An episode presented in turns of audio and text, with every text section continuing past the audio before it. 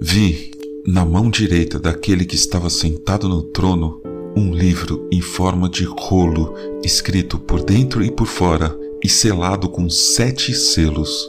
Vi também um anjo forte que proclamava com voz forte: Quem é digno de quebrar os selos e abrir o livro?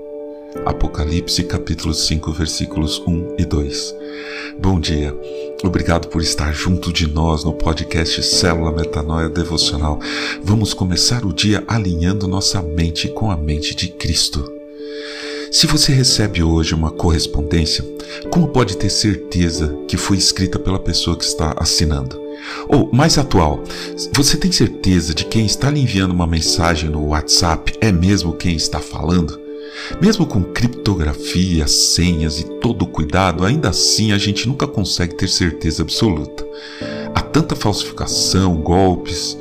Antigamente, até alguns séculos atrás, as pessoas mais importantes costumavam lacrar suas cartas usando um método muito legal.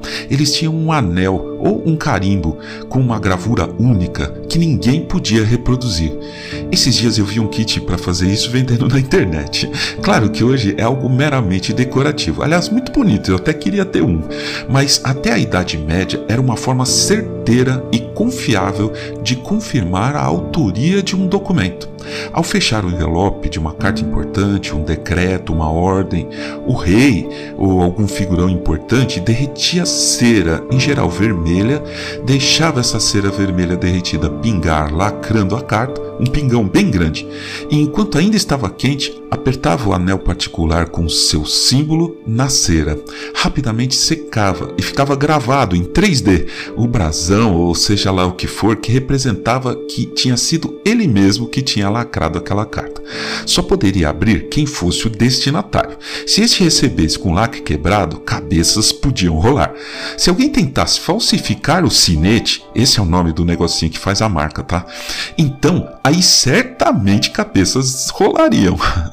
Eu penso que é esse tipo de selo que, que é representado no livro de Apocalipse, como ouvimos no começo desse áudio. Os sete selos que estão lacrando o livro em forma de rolo. Então, imagina qual é o brasão que está impresso neles. Bem, nessa revelação que o apóstolo João teve, após o anjo forte perguntar quem é digno de romper os selos, João desata a chorar. Ele explica: Ora, nem no céu, nem sobre a terra, nem debaixo da terra, ninguém podia abrir o livro, nem mesmo olhar para ele. E eu chorava muito, porque ninguém foi achado digno de abrir o livro, nem mesmo de olhar para ele. Apocalipse capítulo 5, versículos 3 e 4. Que triste! Ninguém é digno de abrir. Então será que tudo acaba aí? Jamais saberemos o que há nesse livro. O destino da humanidade será então a escuridão, o fim? Seremos para sempre governados pelo mal? Eu entendo porque João caiu no choro. Mas o filme ainda não tinha acabado. Próximo versículo. Então, um dos anciãos me disse: Não chore Eis que o leão da tribo de Judá, a raiz de Davi, venceu para quebrar os sete selos e abrir o livro. Apocalipse capítulo 5, versículo 5. Ah, o leão da tribo de Judá, descendente de Davi, Jesus é digno de abrir o livro. Então, João viu um cordeiro que parecia que tinha sido morto. Ouça, o cordeiro foi e pegou o livro da mão direita daquele que estava sentado no trono. Apocalipse 5, versículo 7. As testemunhas que estavam lá se prostraram diante do cordeiro e cantaram: Digno és de pegar o livro e de quebrar os selos, porque foste morto e com teu sangue compraste para Deus os que procedem de toda a tribo, língua, povo e nação, e para o nosso Deus os constituíste reino e sacerdotes, e eles reinarão sobre a terra. Apocalipse capítulo 5, versículo de 9 a 10. Nosso mestre é digno, ele venceu por todos nós. Isso é garantido está escrito, está selado, nada mais nada menos do que com os selos do Criador do universo.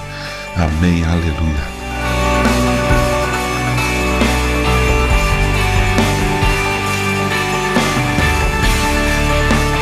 Ajude a espalhar a palavra de Deus, a seara é grande, compartilhe esse áudio.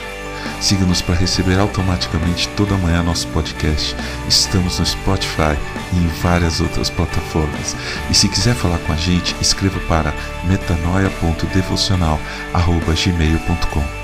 Meu nome é João Arce e este é o podcast Célula Metanoia Devocional. Que Deus te abençoe e te guarde nesse dia que está começando. Que o Senhor sobre você levante o seu rosto e lhe dê a paz, hoje e sempre. Amém.